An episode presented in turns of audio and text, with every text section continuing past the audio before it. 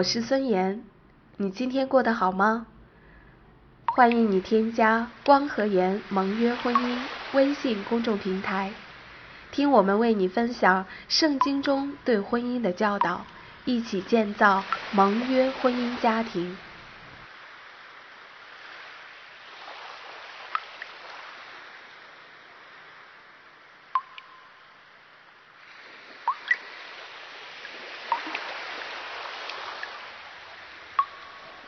婚姻关系显明委身的重要性。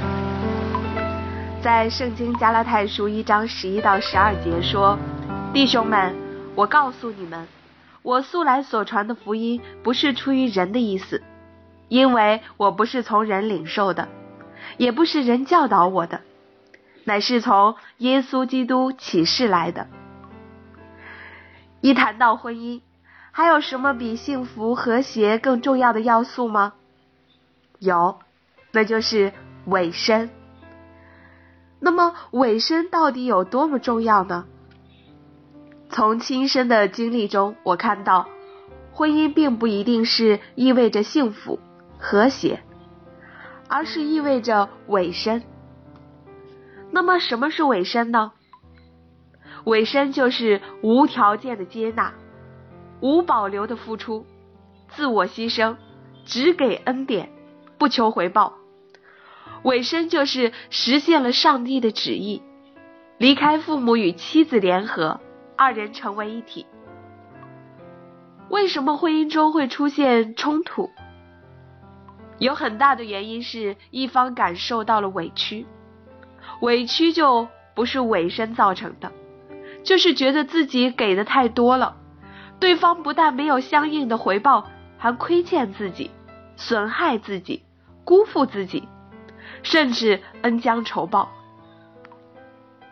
一个真正委身的人，不会对自己的付出感到委屈。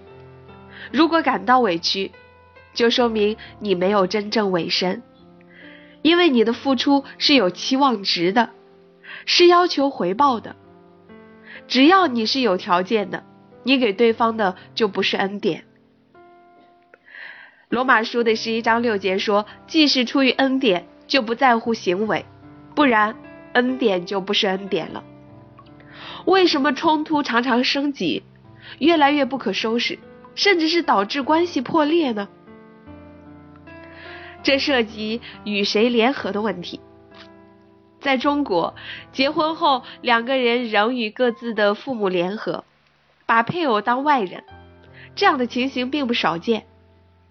在现实生活及文学作品中，我们常看到夫妻俩吵架之后，妻子最厉害的一招就是回娘家，等着丈夫低声下气的来求饶才肯回去。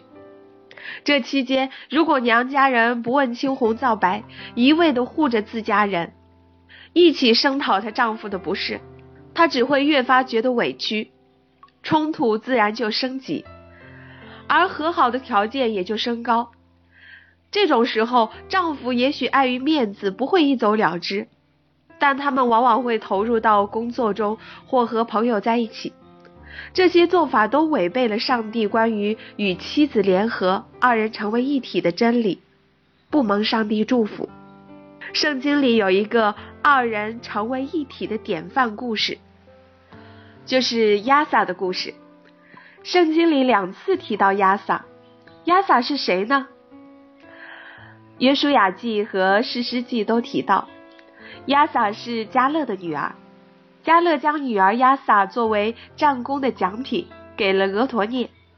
在嫁过去之前，亚萨和俄陀涅并没有现代人所谓的恋爱史，但是亚萨知道，将来她的遮盖和祝福将来自于她的丈夫俄陀涅，而不再是她的父亲。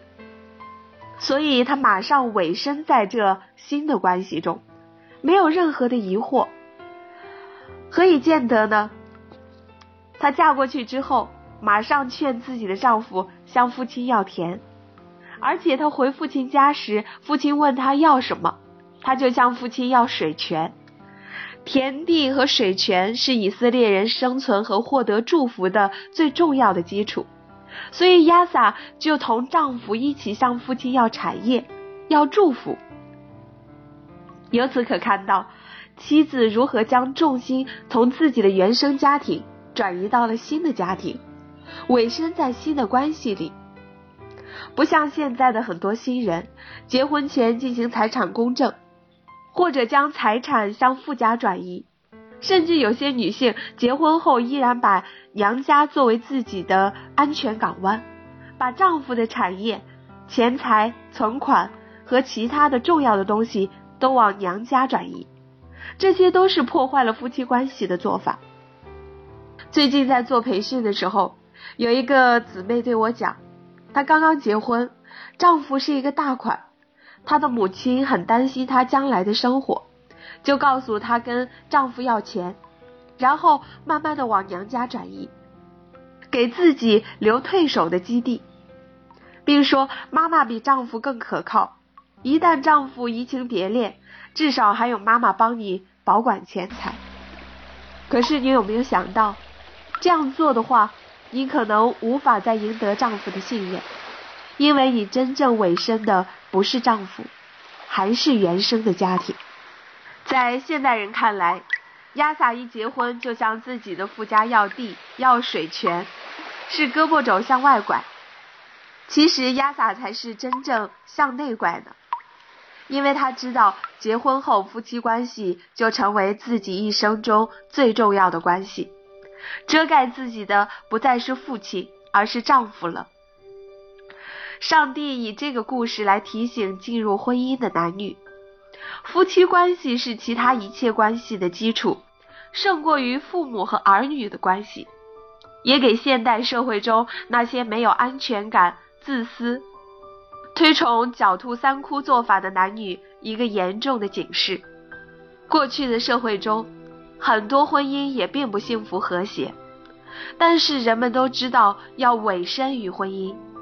那时世风很保守，他们从小就被灌输要对婚姻忠诚的观念。人一旦出轨，就为社会所不容。从一而终的观念是根深蒂固的，而且那个时代要进入婚姻是很难的事情，建立起一个家就更难了，因为。得之不易，所以也更珍惜。更重要的是，人们都看重自己的后代，要延续后代的愿望十分强烈，也知道家庭对孩子成长的重要性。因此，尽管婚姻中有许多不如意的事情，人们还是不想把得来不易的家庭破坏掉。心里的信念再加上外界的约束，使得过去的婚姻普遍十分稳定。在稳定之后，幸福感常常是经过许多痛苦和挫折之后才逐渐体会到的。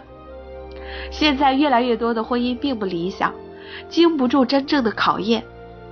两个人都很努力当然好，但是假如某一方只索取不回报，或者总是伤害你，要离开你怎么办？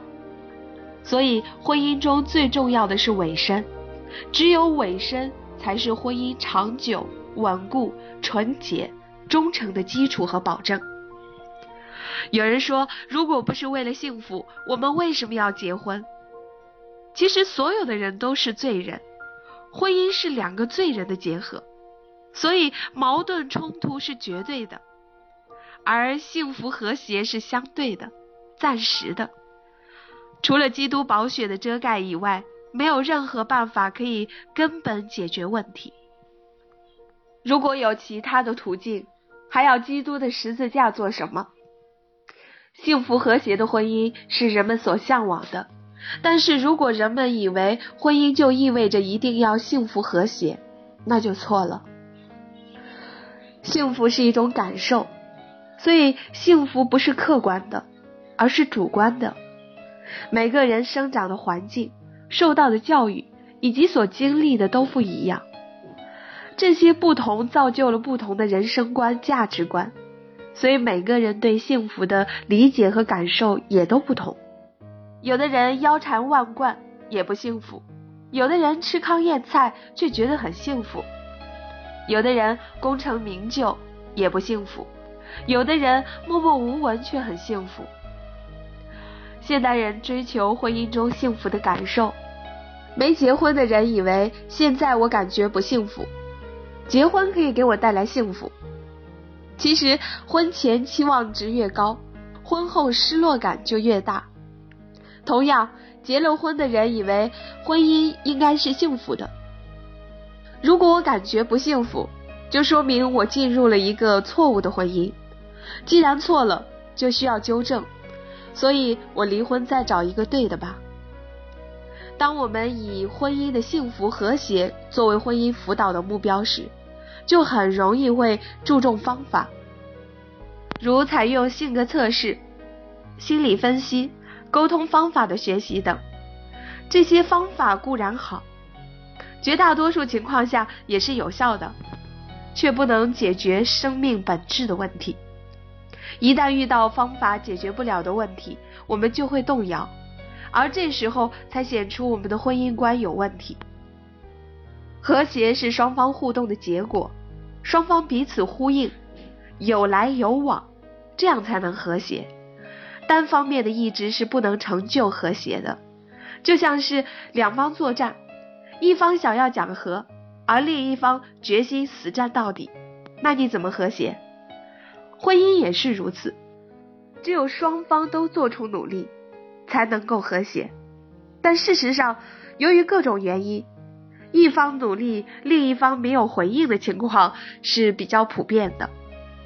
所以，如果我们认为和谐是婚姻的必要因素，那么一旦出现矛盾冲突，失去了和谐，我们就会以为自己的婚姻不好，或是配偶有问题，并急于解决问题或逃避矛盾。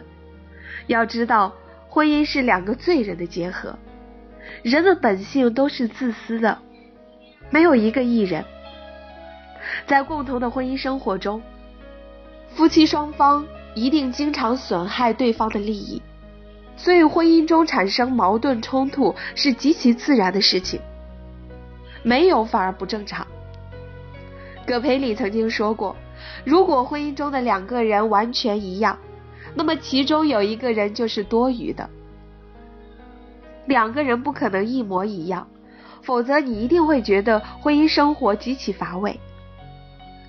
举案齐眉、相敬如宾的婚姻是虚伪的婚姻，在这样的婚姻中生活实在是太累了。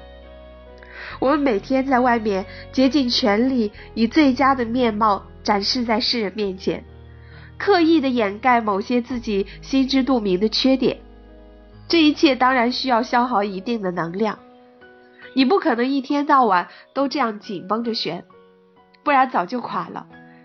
每个人都是在家里把自己打回原形，身心才能得到真正的休息。每个人都不愿意外人看到自己的原形，只有家人对你认识最深刻，看得最清晰。所以婚姻中双方无条件的接纳显得尤为重要。因为除了主耶稣，我们没有一个人是完美的。如果你对婚姻的认识有误区的话，现在，请改变观念，好好思量委身的重要性吧。当你委身于你的另一半时，你反而会因少了许多期望，多了许多付出，而更体会到婚姻的美好。相信这也是上帝的心意。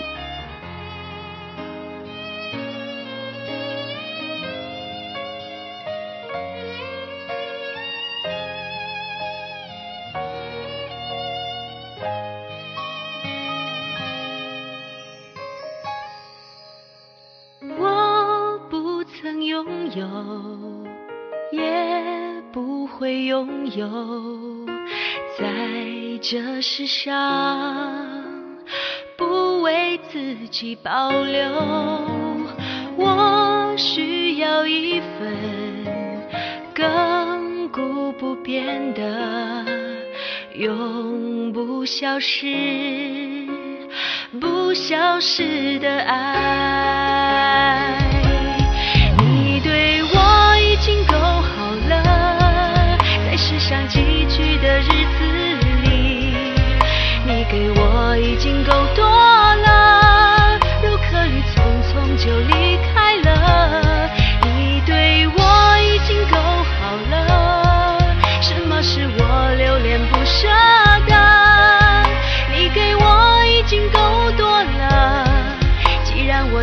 先来迟先走我还有什么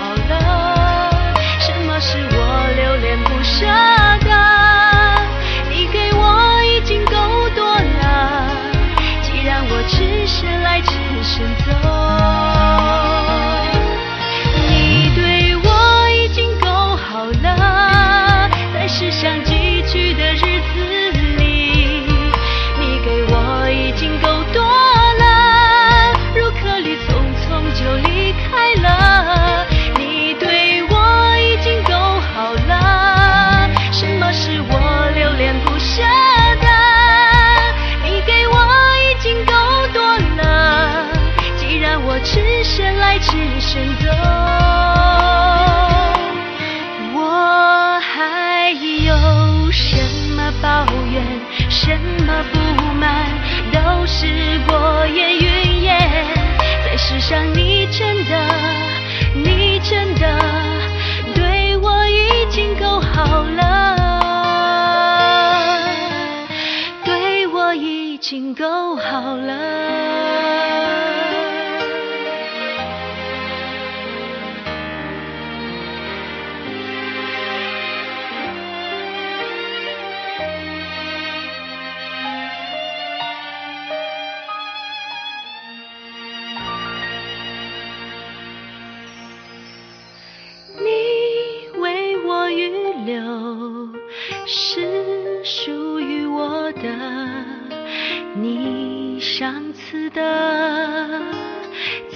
是我寻求的你给我这份亘古不变的永不消失不消失的爱。